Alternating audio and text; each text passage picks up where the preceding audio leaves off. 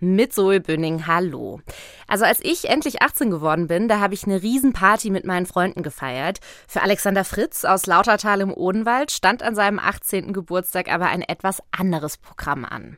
Der angehende Abiturient verbringt seinen 18. nämlich auf der Jahreshauptversammlung des DGB Ortsverbandes Lautertal-Lindenfels.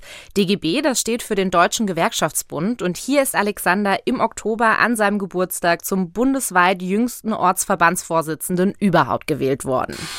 Ich habe den frisch gebackenen Vorsitzenden zu Hause in Lautertal besucht, denn mich interessiert, wie kommt ein so junger Mensch zu so einem Amt?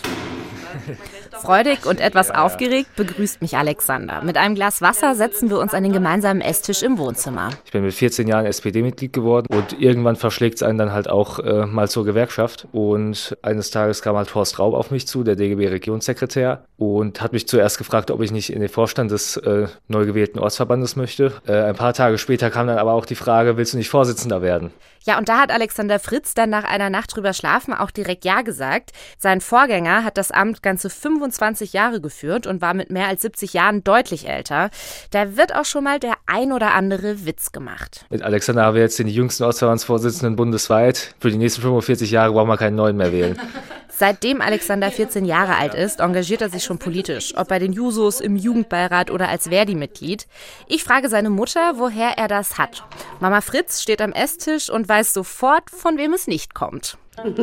ich null.